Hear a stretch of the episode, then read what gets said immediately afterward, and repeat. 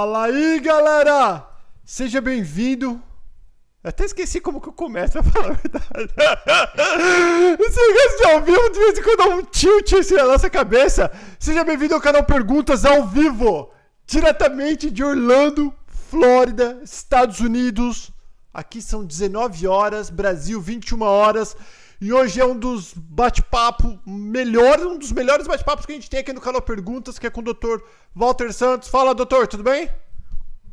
Beleza, tudo bem, Paulo? Prazer estar aqui mais uma vez, mais um mês. Eu não acredito já estamos em fevereiro, Fevereiro. rapaz. Esse mês é curto, daqui a pouco nós estamos em março. Não pode isso. O- Nós estamos envelhecendo, cada vez mais eu tenho cabelo branco. Não, Não, pode, é. pare com isso. Nem fala, o tempo não para. E por isso que se você está planejando vir para os Estados Unidos, ou fazer uma faculdade, ou fazer qualquer mudança em sua vida, não espere muito, porque daqui a pouco vai piscar o olho, vai falar, poxa, se eu tivesse feito, né? Então vamos lá, para quem não sabe, o Dr. Walter Santo é um dos advogados mais queridos e mais usados na comunidade brasileira nos Estados Unidos, também com clientes em toda parte do mundo. Você não precisa estar na Flórida para usar os serviços dele. Já tem, já está indo para cinco anos que uma vez por mês, pelo menos, o Dr. Walter Santo vem aqui e responde as suas dúvidas sobre a imigração aqui nos Estados Unidos. É super importante você fazer as coisas certas, porque uma coisinha que a gente faz errada agora, lá na frente, pega a gente por trás. Então, doutor, para nós começarmos, desde janeiro até. Desde janeiro não, o primeiro. Nós estamos no primeiro mês, janeiro. Aconteceu alguma coisa na imigração aqui nos Estados Unidos que, que afeta a nossa comunidade? Aconte- Aconteceram algumas coisas. A primeira delas é a questão das grávidas que querem vir para os Estados Unidos ter filho aqui e não mais poderão utilizar o visto de turista se tiverem essa intenção inicial de ter o filho aqui. Quer dizer, você não pode mais vir para os Estados Unidos para ter filhos, salvo se tiver um problema, problema médico de gravidez complicada que demande um atendimento médico aqui nos Estados Unidos ao invés do seu país. Aí sim você pode até pleitear esse tipo de admissão e tem que comprovar para o oficial imigratório de fronteira essa circunstância, tá? Então, a orientação começou na segunda-feira passada, dia 27 de, de janeiro. Não pode mais utilizar o visto de turista com a finalidade principal de ter filho aqui em território americano. Essa é a posição oficial do governo. Tá? Então, só, prepare-se porque tem muitos negócios que vão ter problema. aí. é, então só para só pra clarear o povo, porque antigamente eu lembro que era normal, você podia chegar e falar, não, eu tô indo para ter o filho, tá aqui toda a minha comprovação, tenho, tenho seguro saúde, tenho tudo, tenho dinheiro. Agora nem com dinheiro, nem com seguro saúde você vai poder. Não, infelizmente não. O governo mudou a sua, o seu entendimento, ele emendou os, os regulamentos onde mostram quais as atividades compatíveis com o visto B2 turista e ter vir para cá com a finalidade de ter filho no território americano não é mais uma delas. Isso se torna proibido, é considerado uso indevido do visto B2, tá? Uau. Então, é, fiquem atentos aí, quem já tinha planejamento e tudo, é, consultem alguém da sua confiança para ver como conduzir daqui para frente. Mas, de fato, não é mais aceito pelo governo. Tá. E que mais, doutor? Que mais? Olha só, a- o processo de asilo para quem cruza a fronteira, há um tempo atrás foi instituído um programa chamado MPP, é Migrant Protection Protocol, Protocolo de Proteção ao Migrante, que determinava que as pessoas que cruzassem a fronteira e pedissem asilo ao México para aguardar no México os pedidos de asilo. Inicialmente foi aplicado apenas para mexicanos que cruzavam do seu próprio país, da sua própria fronteira. Na semana passada, isso foi estendido aos brasileiros. Mais do que triplicou o número de brasileiros tentando cruzar a fronteira. Uau. E isso resultou nessa medida do governo, que agora os brasileiros que cruzarem a fronteira e pedirem asilo serão devolvidos ao território mexicano para aguardarem no México o pedido de asilo, a conclusão do pedido de asilo. Então, quem tiver negado o pedido nem vai poder entrar no território americano. Quem tiver ah, ah, aprovado o pedido, aí sim vai poder entrar. Então, acabou aquela história de cruzar a fronteira, depois fazer a aplicação aqui, pedir autorização e permanecer em território americano. O governo estendeu esse entendimento também para os brasileiros. Agora, demora, pode demorar anos para aprovar, né? Uh, pode, Paulo. O que eles estão fazendo é dando prioridade para esses pedidos que são feitos uh, assim que as pessoas cruzam a fronteira. E ampliou a, quantidade de juízes que têm sido contratados, juízes de imigração, justamente para cuidar desses casos na fronteira. Então, a ideia é uh, dar uma limpada nessa quantidade de pessoas, porque claramente nem todos qualificam para o asilo. E aqueles que realmente tiverem um bom caso, tiverem documentação e fundamento legal, poderão aplicar e até receber. Mas aqueles que não têm evidência nenhuma, não têm chance, antes a pessoa vinha, falava que estava sendo perseguida, que apanhava do marido, da esposa, o que quer que seja, e até cruzar a fronteira. Eles acreditavam na palavra da pessoa e nos relatos feitos. Mas hoje, eh, mesmo que isso ocorra, eles vão ter que esperar dentro do território mexicano, não vão poder entrar aqui para aguardar o resultado do pedido. Uau! Então foram só essas duas mudanças que teve, doutor? Não, tivemos uma grande no final de semana. Olha hum. só, a, na verdade, na quinta-feira, se não me engano, a Suprema Corte uh, suspendeu uma liminar que uh, não permitia a aplicação da regra do public charge, que daqui para frente eu vou me referir a ônus público. O que, que, é a lei do ônus público, né? a restrição do ônus público? A lei migratória, acredito que desde a década de 90, se não estou enganado, 91 que foi publicado, uh, prevê que, aliás, acho que é até mais antiga, para te falar a verdade, mas enfim, vamos trabalhar com essa, porque essa é a lei vigente. Em, em 91, quando foi publicado, previa que todo imigrante não pode, para imigrar para os Estados Unidos, ele não pode ser um ônus público, ele não pode ser uma dor de cabeça financeira ou social aqui para o governo. Uhum. Então, uh, ele precisa do sponsor. Uhum. Mas só o sponsor, aquele limite objetivo de valor que o sponsor precisa ganhar, já não é mais suficiente pela nova regra, que tem 400 páginas, 300 e poucas páginas, é absurdamente de grande. Uhum. Então, olha só, vão considerar agora a idade do estrangeiro, a condição de saúde, a condição financeira, ou seja, se ele pode trabalhar, se ele pode produzir, se ele tem condições de contribuir para a sociedade americana. O lado ruim dessa regra é que deu muito poder às autoridades migratórias de decidirem isso caso a caso. Então, isso ainda nós vamos ver como que vai ser aplicado na prática. Distorções. Mas eu já te digo, já teve casos uh, publicados até em jornais, teve um caso em Miami, clássico, de, eu acho que eu até já falei isso num vídeo anterior, se eu não me engano, do Cazaquistão, Kirguistão, algum estão da vida aí, uhum. onde um, um, filho americano solicitou a vinda do pai e o consulado americano do país uh, exigiu que o filho comprovasse que ele tinha um patrimônio de pelo menos um milhão de dólares para ele poder trazer o pai, porque o pai já tinha idade avançada. Então, fizeram um cálculo demonstrando quanto que uh, custaria para manter o pai aqui.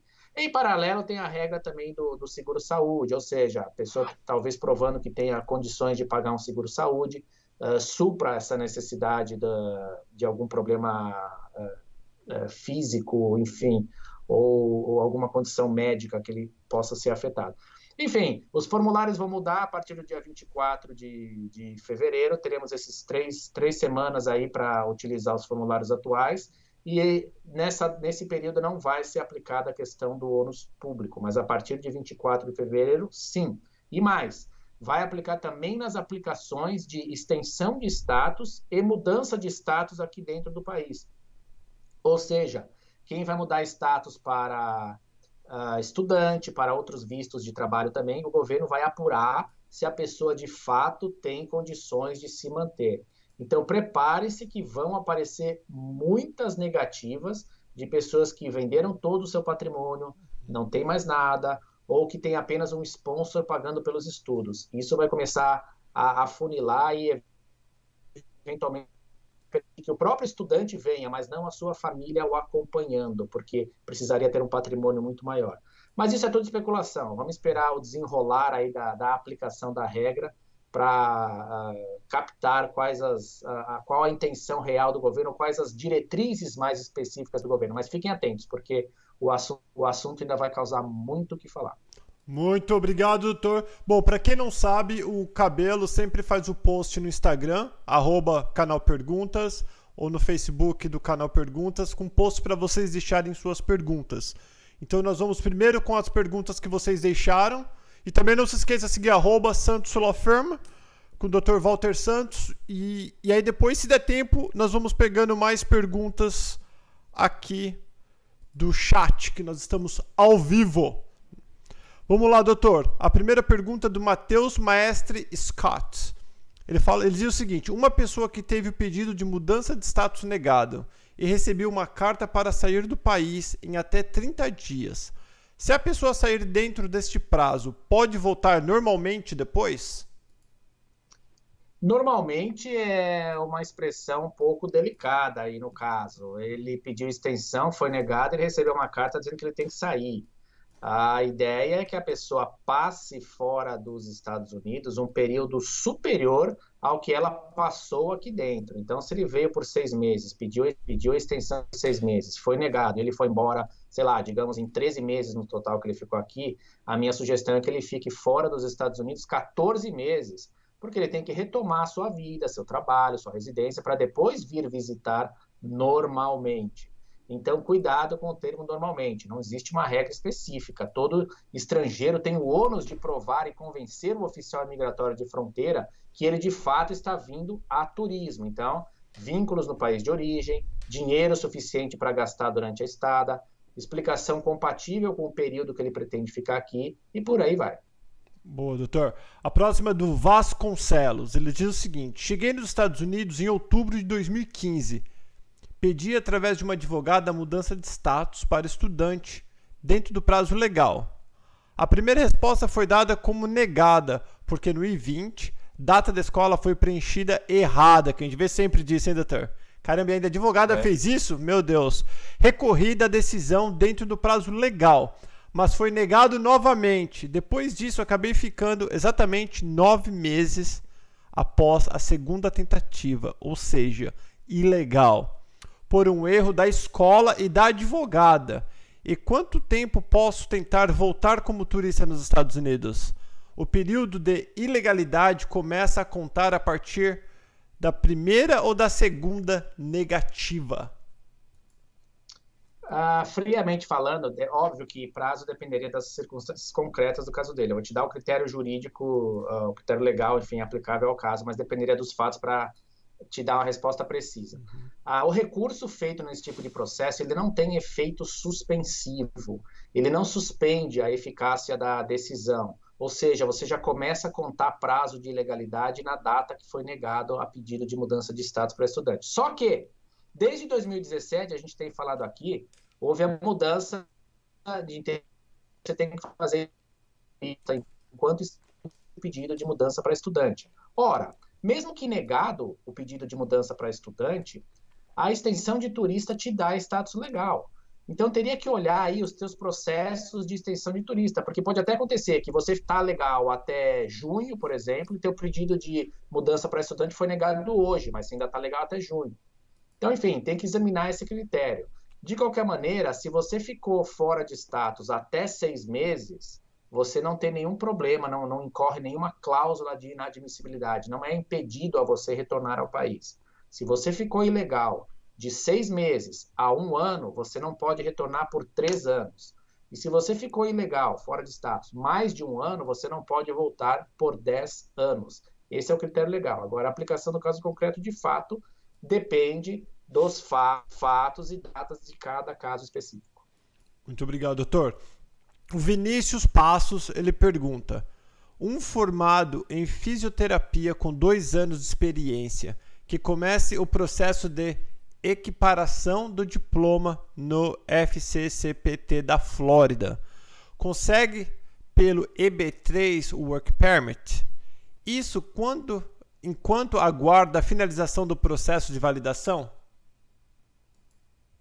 Não, a resposta é não. O EB3 requer o Labor Certification. Nesse caso, você não precisa fazer o recrutamento, porque já é reconhecido pelo governo, pelo Departamento de Trabalho Federal, como profissão em carência, que é necessário fisioterapeuta. Bom, de qualquer maneira, no momento do pedido é, imigratório, onde é enviado o rascunho do Labor Certification, né, assinado é um requerimento legal, o candidato tem que ter preenchido todos os requisitos legais da vaga Então, se ele ainda está em equiparação, ou se ele ainda não tem as licenças necessárias, ele não qualifica para o exercício da vaga. Então, a resposta à pergunta dele é não.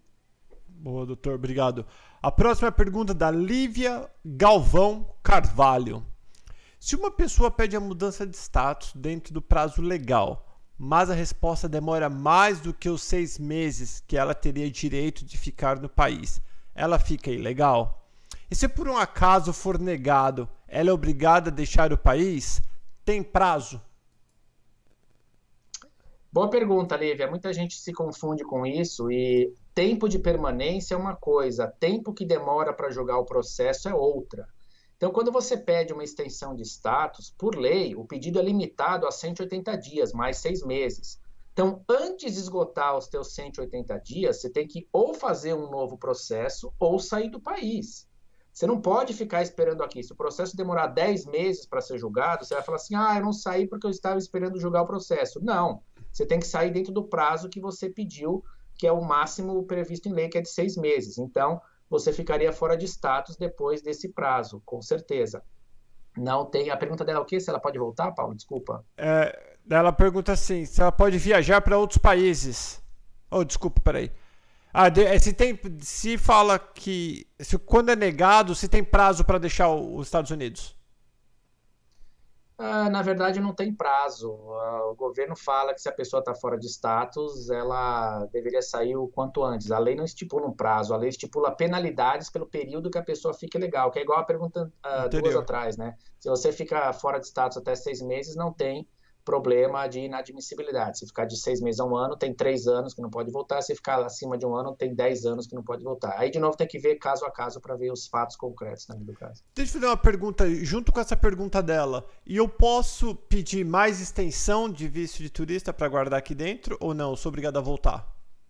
É, legalmente a lei permite você pedir a extensão. A questão é saber se tem mérito o pedido, porque na extensão você tem que provar por que, que o período que você ficou aqui não foi suficiente para cumprir com as suas, os seus interesses de turista. Então ninguém é turista um ano e meio, dois anos. É raríssimo isso acontecer.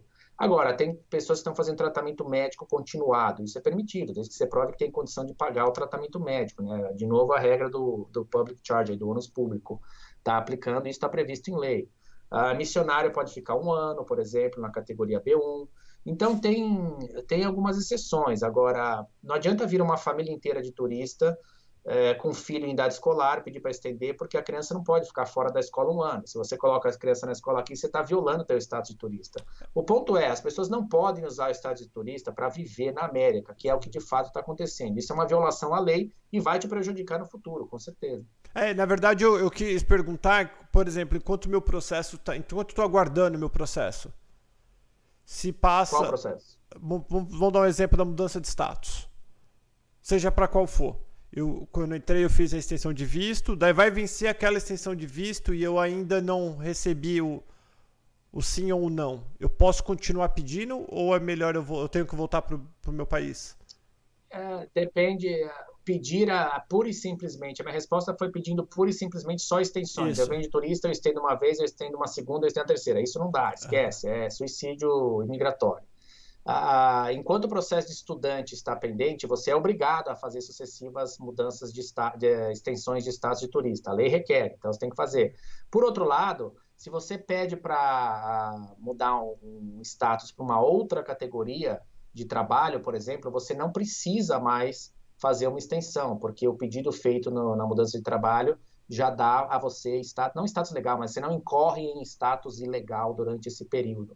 Outra exceção à regra, digamos que a minha esposa está estudando F1 e eu cheguei para visitá-la com visto de turista B2. Eu quero mudar para F1. Eu não preciso fazer uma extensão de turista, basta eu mudar o meu status de B2 para F2, que eu já fico embaixo dela e já é considerado legal porque ela já está estudando. Então, tem, são regrinhas aplicadas diferentemente a cada situação, Paulo. É bem, mudou tudo. Em 2017, quando eles interpuseram essa nova exigência aí de uh, extensão de status chamada Bridge the Gap, enquanto está pendente o processo de estudante, causou um tumulto total. Tem outros aspectos. Dependente de estudante que vai completar 21. ele deixa de ser dependente quando ele completa 21. Então, até um dia antes dele fazer 21 anos, você tem que fazer um novo processo para ele, senão ele fica ilegal.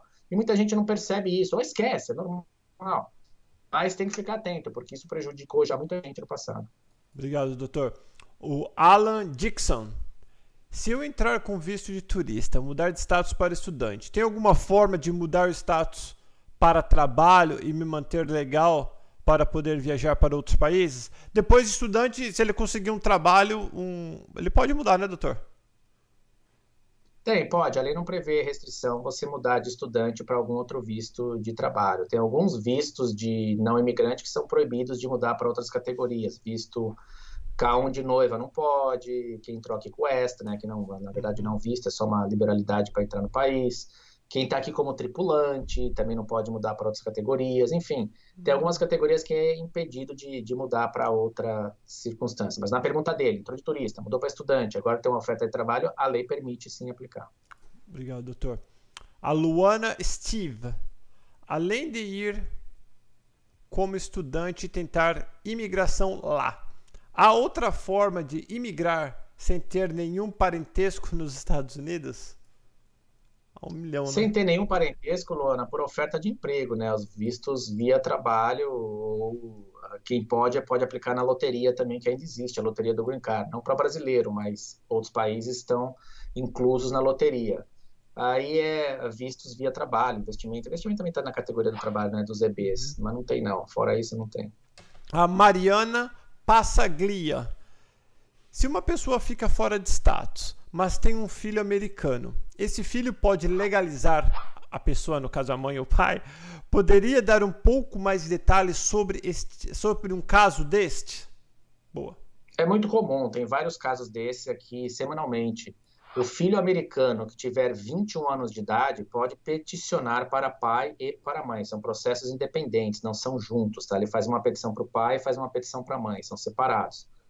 E o pai e a mãe que estão aqui nos Estados Unidos têm que ter entrado com visto, tem que ter o I-94, né, a entrada legal no país, mesmo que eles estejam ilegais hoje. A lei permite que eles ajustem status aqui. Já quem entrou pela fronteira, o filho ou americano pode peticionar para o pai, mas o pai ou mãe não vão poder receber o green card por aqui. Eles estão sujeitos a um processo de perdão posteriormente a ser feito. Mas é possível, sim, sem dúvida. Essa é uma grande briga até do governo que eles chamam de bebês âncoras, mexicanos ou centro-americanos que cruzaram a fronteira para terem filhos americanos, né? O filho nasce aqui é considerado americano, para anos depois eles poderem peticionar para os seus pais. Então é algo que numa futura uh, reforma política, embora eu ache que para impedir que, que sejam americanos quem nasce aqui, depende de uma mudança na Constituição, na verdade, o governo pode limitar o pedido feito às pessoas, por exemplo, é uma ideia.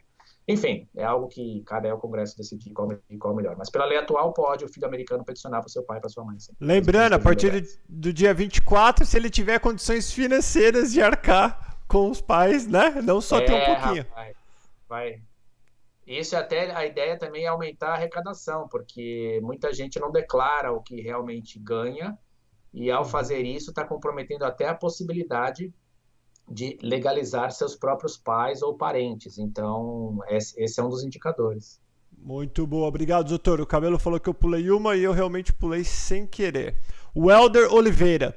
Eu e minha namorada americana moramos no Brasil e nosso filho nascerá aqui em maio. Aqui eu acho que é lá no Brasil. Quando a criança nascer, a mãe pode aplicar para o bebê estando no Brasil ou precisa ir para os Estados Unidos? Se eu me casar com minha namorada aqui no Brasil, eu acho, ela pode aplicar para mim também estando no Brasil ou precisamos ir para os Estados Unidos? São coisas distintas. Primeiro é a mãe americana uh, aplicando para uma criança dela que nasceu no exterior, fora dos Estados Unidos. Ela pode sim reconhecer a cidadania da criança uh, que nasceu no Brasil, desde que a mãe tenha residido nos Estados Unidos, a americana tenha residido nos Estados Unidos por pelo menos cinco anos, sendo dois desses cinco anos depois dos 14 anos de idade dela. Então eu não sei a idade da mãe, não sei quanto tempo ela está no Brasil, quanto tempo ela morou aqui, mas esse é o critério legal, tá? Que teria que aplicar aí e está até na página do consulado, ela indo ao consulado depois do nascimento da criança, ela pode registrar a criança como americana no consulado. Já para peticionar para o esposo, até pode ser feito o processo com ele no Brasil, que é o processo normal de, de peticionamento. Só que vai chegar um momento no processo onde o parente americano, no caso a esposa, tem que provar que ela tem um endereço físico nos Estados Unidos, porque o objetivo da lei é reunificação familiar. Ela mostrar, eu estou na América e eu quero trazer o meu marido. Então vai chegar um momento que ela vai ter que comprovar que ela tem, ela está estabelecida vivendo aqui nos Estados Unidos. Tá? Isso é lá na frente, quando tiver já próximo à parte da entrevista e concessão do visto. Mas ela não pode falar, nós estamos planejando de ir morar nos Estados Unidos, por isso que eu quero legalizar o meu marido agora. Uh, não, essa é só na parte inicial do processo, quando ela faz a petição. Mas aí, quando chegar no final para dar o visto para ele, ela já tem que provar que ela já está estabelecida aqui, paga imposto aqui e tem condições de mantê-lo. É o que está na lei, ah. Paulo, é assim mesmo. Muito bom, a gente vai aprendendo. A Joyce George, ela diz o seguinte: Como anda a situação para quem está aqui, acho que aqui nos Estados Unidos, há mais de 10 anos e não está legal? Alguma novidade sobre uma possibilidade de legalização? Doutor Walter, eu lembro que na, faz tempo a gente ouvia muito dizer, ó, oh, 10 anos, a lei dos 10 anos. Isso existiu, existe? O que, que é isso daí? Não, olha só, acho que eu já falei aqui também alguma vez, uh, em alguma pergunta que surgiu. Não existe lei dos 10 anos. O que existe é que quem está aqui na América há mais de 10 anos e tem algum filho americano ou pai americano, uh, eu acho que até para a esposa aplica, se eu não estou enganado eu nem lembro mais, para te falar a verdade, o critério é bem diferente. Uh, você está há mais de 10 anos e você é colocado em processo de deportação, aí você pode apresentar uma defesa ao processo de deportação, dizendo: Eu estou há mais de 10 anos na América, eu tenho um parente americano que qualifica para essa circunstância, é, é, pai, esposo e filho. Uhum. E, salvo engano, tá? Uhum. Faz tempo que eu não pego um caso desse. E você tem que provar que o parente americano ele sofreria uh, exceptional and extremely unusual hardship, ou seja, um ônus é, excepcional e extremo, é o ônus mais alto no processo migratório. É possível, já tive casos no passado, é muito difícil conseguir ganhar, já ganhei casos no passado, já perdi casos no passado, porque realmente é difícil, mas essa é a chamada lei dos 10 anos, tá? É uma defesa em processo de deportação eu te diria que ela é, a, é, assim, é a última opção quando você não tem mais outra forma de defesa ou de tentativa de legalização que você tem que lançar a mão uh, desse recurso e tentar convencer o juiz. Mas é um ônus de prova muito alto, altíssimo. Tá bom, obrigado, doutor. O Kleber Henrique, ele diz: Eu e minha mulher temos um sonho de ir morar em Orlando. Temos uma filha de 10 anos que, aliás, é por conta do futuro dela que temos esse sonho. É possível ficar aí com visto de turista por 18 meses? Não sei de onde ele tirou 18 meses, mas é possível, doutor? Eu acho que ele tirou os 18 meses de extensões, né? Seis meses, mais seis meses, mais seis meses. Mas não, não pode. A menina tem 10 anos, ela está em idade escolar. Se ele vier aqui já ficar seis meses, já é visto com desconfiança, porque a criança não vai ficar em casa sem fazer nada. As pessoas querem colocar na escola uh, baseada na ideia de que ah, a escola é gratuita, então pode colocar porque a escola não pergunta nada. Não, essa é uma violação ao status migratório. Não coloquem. Eu sempre aviso meus clientes para não fazer isso. Ah, mas todo mundo coloca. Bom, problema de todo mundo, tá? Não teu, não do meu cliente. Meu cliente está avisado e sabe que não é para colocar. Em todos os e-mails de extensão de status ou de mudança para estudante, eu aviso. Tem três páginas de argumentos que eu mostro uh, em bullet points, né? Só uhum. os itens, o porquê que não pode colocar. Isso é uma violação ao status migratório. Então, não dá para uma família inteira ficar 18 meses como estado turista, salvo se vier fazer um tratamento médico, alguma coisa assim. Aí inverte tudo que eu falei, tá? Tá mas aí outros. Lembrando, todas as informações do escritório do Dr. Walter Santos estão tá na descrição do vídeo, do podcast, aonde você estiver vendo, ouvindo a gente. Você pode encontrar as informações do escritório dele, você pode fazer uma consulta com ele via Skype, via telefone. Você não precisa estar, ou em presencial, mas se você não estiver aqui em Orlando, Vamos lá, doutor. Mais uma pergunta do Altel, Ferramen Altel Ferramentas. Em maio solicitaremos o F1 para minha esposa, F2 para mim e quatro filhas, sendo que dois deles são meus filhos de casamento anterior. Já sou divorciado e hoje sou casado legalmente. apenas com meu documento consigo matriculá-los na escola? E como estão as negativas deste visto? Tenho duas metalúrgicas no Brasil. Esses vínculos favorecem a nossa aprovação?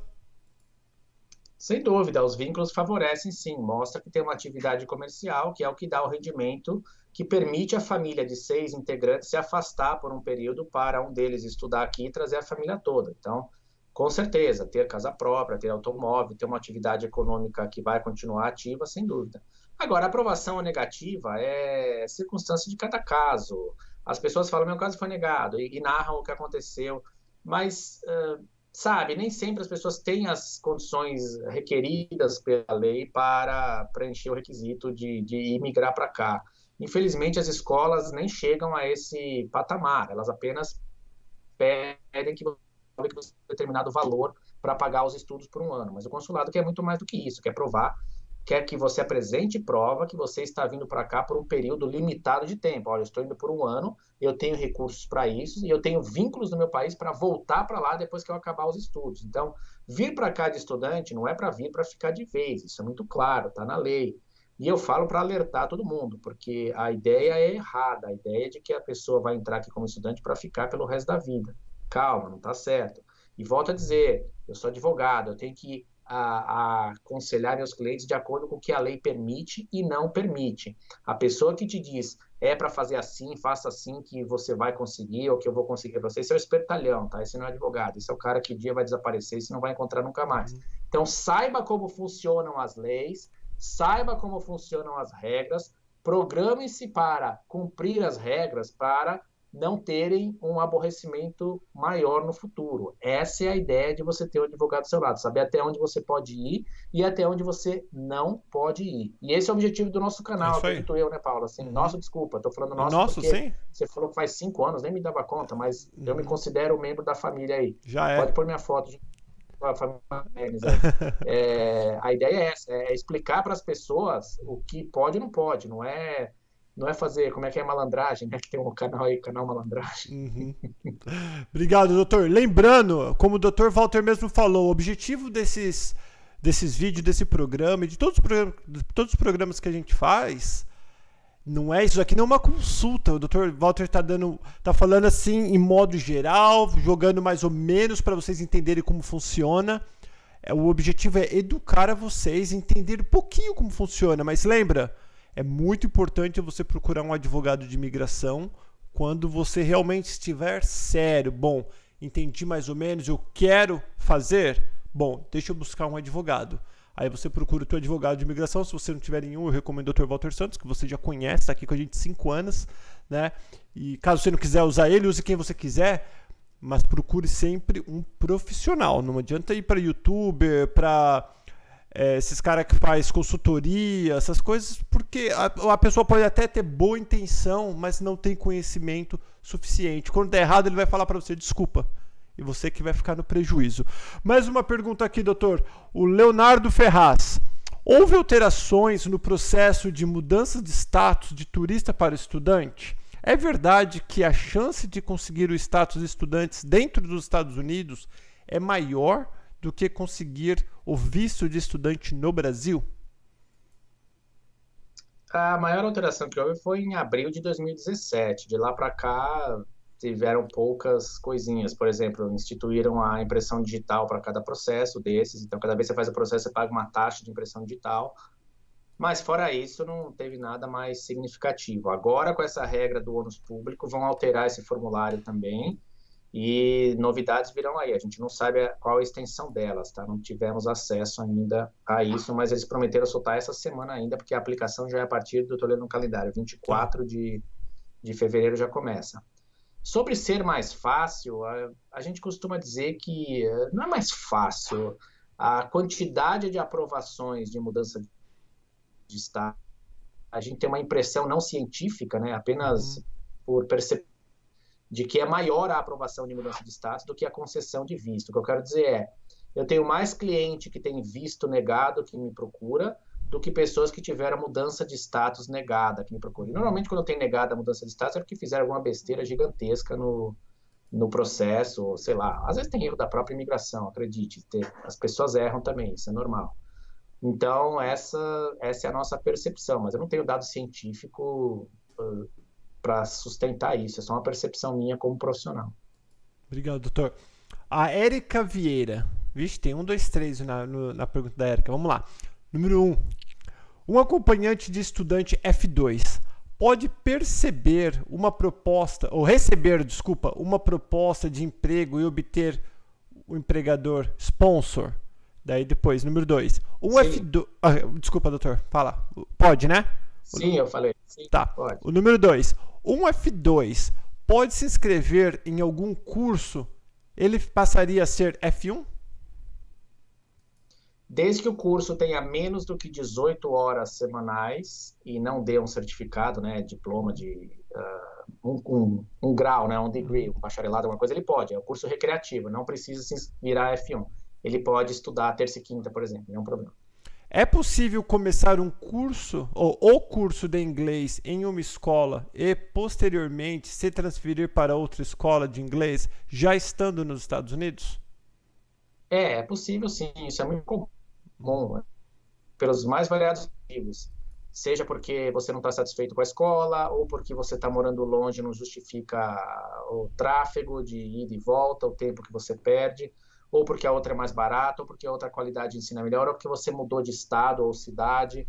É permitido sim, está na lei, e isso é feito internamente entre as escolas, o sistema SEVES. A escola de origem libera o aluno e a escola de destino pesca o aluno internamente pelo número SEVES. Mas é possível, é bastante comum, não é problema. Obrigado, doutor. O Vinícius Passos. Me formei em fisioterapia e tenho dois anos de experiência. Queria aplicar para o EB3 na Flórida.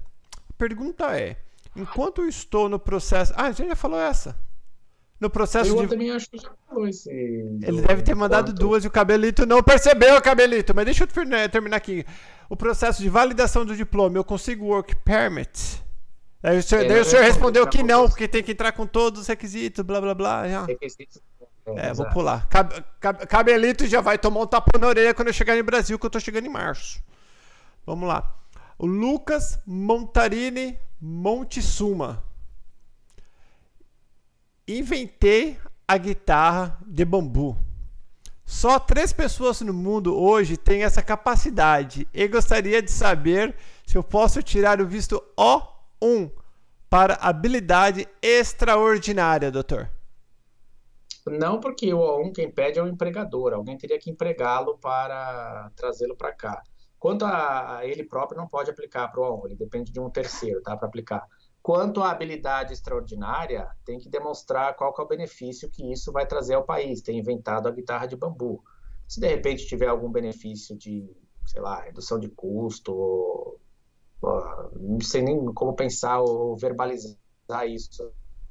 É, não sei nem se a guitarra de bambu pode ser elétrica ou, ou se ela tem só uma, uma distribuição acústica, porque uhum. isso gera uh, diferenças brutais entre ser um instrumento utilizado profissionalmente ou não.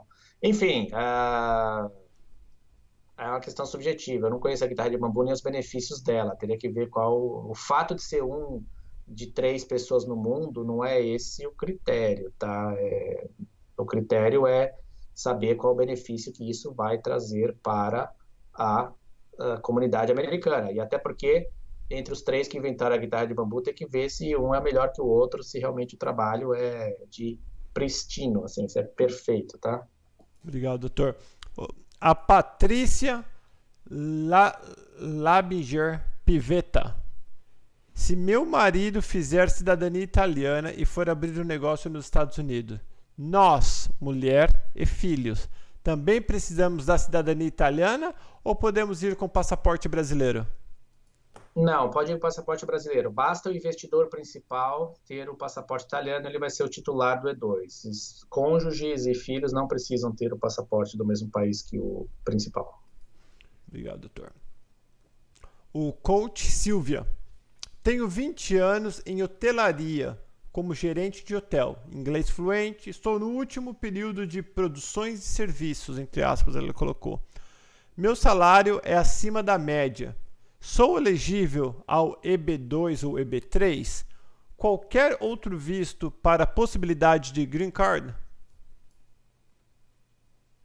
EB2 não, é, o critério não é senioridade na função. Exercer por 20 anos não te dá a questão de habilidade excepcional e benefício para o país, tá? Mas para o EB3, sim. Pô, tendo oferta de emprego, tem, tem condição de vir para cá, sim. Não vejo problema, desde que, óbvio, preencher os requisitos legais, onde não aparece nenhum candidato, o empregador tem condição de pagar o salário, etc. E tal. Enfim, processo absolutamente legal e é, feito nessas limitações aí. Mas o EB2 eu não vejo como. Obrigado, doutor. O Viva Santana, sou mecânico de aeronaves, tenho registro no FAA. As empresas contratam brasileiros? É uma pesquisa de mercado, Paulo, não é uma pesquisa, não é uma, desculpa, não é uma pergunta jurídica. Eu não sei, eu acredito que contratem. É, eu já tive várias consultas a esse respeito, até para instrutores de voo brasileiros que têm FAA e podem lecionar aqui, enfim, conceito de avião, não vejo por que não possa ter. É uma questão de testar o mercado de trabalho aí para saber. Como a, a, matéria assim é a, conserto de avião é bem específico, não é qualquer pessoa que é habilitada a isso, eu acredito que tem mercado sim, viu? porque esse setor é muito ativo aqui nos Estados Unidos e nem sempre ele produz mão de obra suficiente. Basta ver que pilotos vai ter uma carência em cerca de 10 ou 20 anos, parece que não vai ter piloto suficiente para preencher as rotas de voo previstas aí no, nos calendários aí da indústria aeronáutica. Bom, essa daqui é boa, essa aqui é boa, doutor. é boa. Eu tô dando risada porque eu sei exatamente o que, que ele tá falando. Eu já tive uma namorada virtual também. O Adriano Moraes, ele diz o seguinte: Não conheço minha noiva americana pessoalmente. o visto de noivo será negado? O que, que você acha, Adriano? Se você acha que sim, ligue para 0800 000 sim. Se você acha que não, ligue para 0800 000 não. Vai ser negado por quê? Porque para o visto de noiva, a lei obriga que o casal tenha que ter se visto pessoalmente nos últimos dois anos. É um requisito legal. Então, se você nunca viu sua noiva, vai ser negado. Simples assim. Tem que ter visto não vi, pô, pela internet não adianta, né, doutor? Tem que ter não, tocado. Fisicamente, é, tem que estar um na frente do outro. Ah, ou ela vai para o Brasil para te ver, ou você se encontra no México, no Bahamas, sei lá. Você tem que, se, tem que ver. Ver, tirar fotos, vão ter que assinar uma declaração, que você vira agora, você nunca conheceu, esquece, não vai. E não mente, hein? Não vai mentir que você nunca viu, porque como é que você vai casar com uma pessoa que você nunca viu? Aí vão achar que teu casamento também não é verdadeiro. Então não vai por aí que tá errado. Boa, doutor. Uh, próxima aqui do Rafael Almeida. Trabalhar com visto de estudante pode atrapalhar uma possível legalização, doutor? Com certeza. Estudante não pode trabalhar sem autorização da imigração. E se no, no futuro, se você tiver uma oferta de emprego, uma legalização, alguma coisa assim, você tiver trabalhado, isso contamina o seu processo de legalização. A exceção à regra é se você se casa com e esse processo é feito aqui. A lei permite ajustar status, mesmo que a pessoa tenha violado o status imigratório pelo trabalho não autorizado, mas eles têm que casar com uma americana. Enfim, mas no processo de trabalho não, você tem que estar legal 200%, tá? Nem brinca. Então não pode. Isso aí vai te atrapalhar no futuro, sim. Obrigado, doutor. O R. Sil Garcia. Se eu aplicar aí para o visto de estudante, ou mudança de status, digamos, e ele for negado, eu recebo, eu recebo carta de deportação? Ah, são etapas. Primeiro, não existe carta de deportação. Esse é um termo muito comum utilizado pelas pessoas. Você recebe a decisão negando seu, a sua extensão, né, ou mudança de status, e lá vai dizer que você tem que sair do país porque você está sem status legal. Atualmente, desde o ano passado, por ordem também da, da presidência, né, do novo modelo aí de imigração, quando esses processos são negados, depois de um período de tempo, se eles detectam que o estrangeiro não saiu do país, eles colocam o estrangeiro em processo de deportação. Então você recebe uma carta, não uma carta, você recebe a petição te acusando de estar aqui ilegal, onde você ainda tem que comparecer perante o juiz para ver que tipo de benefício você pode aplicar. E na maior parte dos casos nenhum, porque numa situação dessa Uh, ou você tem um parente americano, sei lá, se tua mulher é americana, ela pode te salvar, mas do contrário não tem muito o que fazer. Talvez pedir a saída voluntária, enfim, aí tem que examinar caso a caso. Mas isso não é uma carta de deportação. Isso é uma a petição inicial de um processo de deportação. Você está sendo processado pelo governo americano que quer te mandar embora. Você tem direito à defesa conforme previsto em lei. É isso. Se você não comparecer à corte, o juiz vai emitir uma ordem de deportação in absentia, na sua ausência, tá? Sem a sua presença. Então, você é considerado deportado se você não for lá. Aí, você falar com alguém para explorar se há alguma opção. E, e embora, mesmo depois que recebeu essa petição inicial do processo de deportação, não vai apagar o processo de deportação, tá? Não adianta jogar o papel fora que não vai sumir o uhum. processo de deportação. Esse também é um erro muito comum. As pessoas recebem essas cartas aí, essas petições, é que vem por carta, talvez seja por uhum. isso que eles se refiram a carta de deportação, é pelo correio. Então, não adianta jogar fora que não vai desaparecer, tá? Consulte alguém da tua confiança, de novo, explore as alternativas, mas prepare-se para eventualmente ter que sair de fato, sim, senão você vai complicar a tua situação.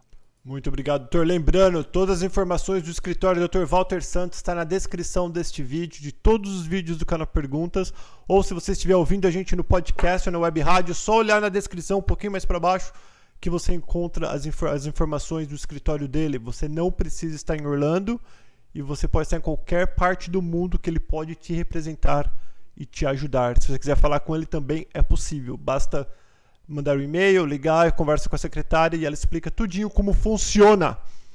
Vamos lá, o Ricardo Lopes, ele diz o seguinte: é possível uma pessoa manter-se em silêncio na abordagem da polícia não tendo cometido crime? Não tendo cometido ou tendo cometido. O silêncio é um direito individual do cidadão e ninguém é obrigado a responder nenhuma pergunta. Aí é uma questão de conveniência ou não. As pessoas têm um grande debate até sobre se você é obrigado a responder as perguntas do oficial imigratório, né, Paulo? Uhum. Você, vai, você faz o seu cruzeiro, aí você volta, o oficial pergunta: quantos dias você ficou fora? Aí você olha para ele e fica assim, ó. não fala nada para ele, tudo sério. Enfim, talvez você não entre no país, talvez ele te coloque numa cela e até ele tirar alguma coisa de você. Por que você está se recusando a responder minhas perguntas, que são básicas? Né? No exemplo aí dado na, na pergunta, foi parado pela polícia, você não é obrigado a responder, mas talvez seja no seu melhor interesse responder. Uhum. Carteira de motorista, você tem, blá blá blá, qual é o seu nome que você quer se identificar, porque senão você está dando um trabalho adicional para ele vai que eles se identificam errado ou como outra pessoa, pode até piorar a tua situação. Então veja, você não é obrigado a falar, o silêncio é algo que você pode reservar para uma situação dessa, mas talvez seja no seu melhor interesse vocalizar aquilo que o policial, o oficial está indagando para resolver a situação. É só isso. É interessante eu falar isso, no YouTube está cheio de, principalmente esses policiais de imigração que não ficam próximo à fronteira, aí passa esses americanos redneck meio charupeta, e o policial da imigração manda eles parar. Eles não abrem nem o vidro do carro. Eles ficam só olhando e o policial abre, abre. Ele fala, eles falam assim: Eu estou sendo detido? Qual o motivo? Sabe esses idiotas que ficam. Aí tem policial que depois de um bom tempo manda eles embora. E tem policial que arrebenta o vidro do carro e tira o cara de dentro com tudo. Então é. é. Se você não deve nada, é muito melhor falar. Segue as. Né? Ah, povo.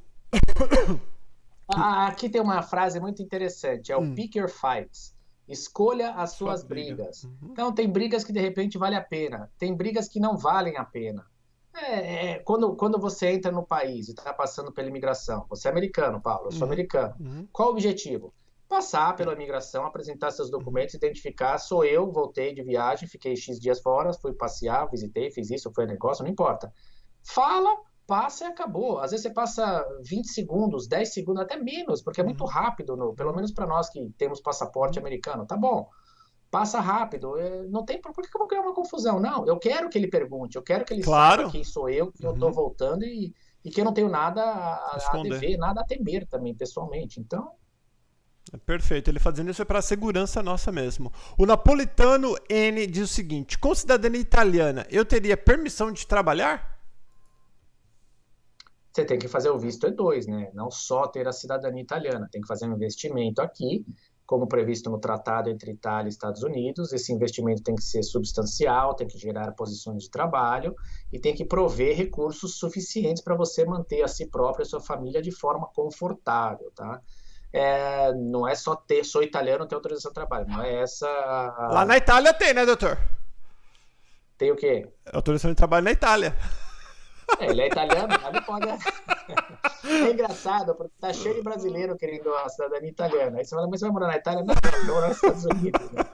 Mas não, ninguém quer morar na, na Europa. Então tá feia a coisa lá. A mãe da criação, ela faz a pergunta: Minha enteada é cidadã americana. Sou casada há quatro anos com o pai dela. Eu consigo green card?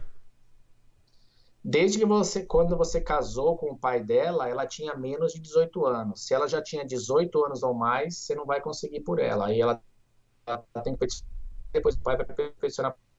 É um quebra-cabeça, mas dá para fazer sim. É, tenho vários casos desse em andamento, já concluídos até, dá para fazer, tem que ter um pouco de paciência, mas é possível. O Marx, ele pergunta, se, se um português pedir o visto EB5, quanto tempo demora para receber o green card provisório? É possível, enquanto ele espera o green card, a mulher pode pedir o visto de estudante para estudar inglês ou isso vai prejudicar? Eu acho que essa pergunta é do internauta Célio, hein, Paulo? Tá com cheiro essa pergunta aí. O Célio tá vindo passear aqui, acho que em março ele falou hoje. Hum. Olha só, hum. é, tá demorando, curiosamente, uns 40 meses, tá? Antigamente era bem mais rápido, eram 10, 11 meses vinha, depois subiu para 24, ficou um bom tempo em 24 e agora tá em torno de 40 meses. Eles mudaram um pouco as regrinhas agora de aprovação desses casos, eles separaram por país que tem fila de espera maior que os outros. Então, não tá mais o critério primeiro, vai começar agora em março, na verdade, primeiro que entra, primeiro que sai. Eles estão julgando essas petições Estão deixando para jogar depois as, aqueles que já têm maior espera, porque não tem mesmo o que fazer. Não adianta jogar hoje, que eles vão continuar na fila esperando, tá? Muito bem. Uh, durante o processo EB5, vir como estudante é um desafio. Por quê? Porque o EB5 é um processo para imigrar, é um visto de imigrante. Você vem em definitivo, você manifestou sua intenção de viver aqui permanentemente.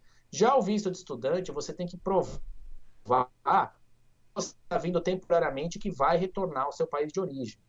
Então, embora seja possível, e eu tive um caso nessa circunstância onde foi concedido por motivos absolutamente legítimos e explicados durante o processo, e foi concedido lá no Brasil mesmo, a pessoa veio, está aqui de, de estudante, uh, é para um profissional que está, está obtendo o EB5, mas que veio para estudar com finalidades profissionais. Então, isso foi concedido, não foi para estudar inglês, tá? Uhum.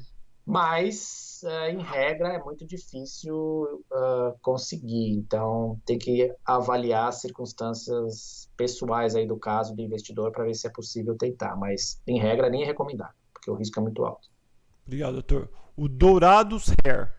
O que posso fazer para continuar legal após seis meses do prazo visto de turista? A maior parte das pessoas, quando não tem uma oferta de emprego, alguma coisa assim, faz uma extensão de turista, se quiser passear mais por seis meses, né, desde que tenha fundamento legal para isso, né, de realmente estar tá passeando, ou até mudar para estudar. A pessoa tem também a intenção de estudar e aprender inglês, utilizar os conhecimentos na sua atividade profissional no seu país de origem. Enfim, aí é uma questão que varia conforme uh, os interesses de cada pessoa. Né? Obrigado, doutor. O Rafael Aulicino. Sendo cidadão italiano, existe alguma ele coloca entre aspas, facilidade para imigrar sem ser visto de investidor? Uh, não, o italiano, para imigrar, que é obter um green card, né, viver definitivamente aqui no país, ele tem as mesmas regras que são aplicáveis a outras cidadanias. Ele não, não tem benefício nenhum.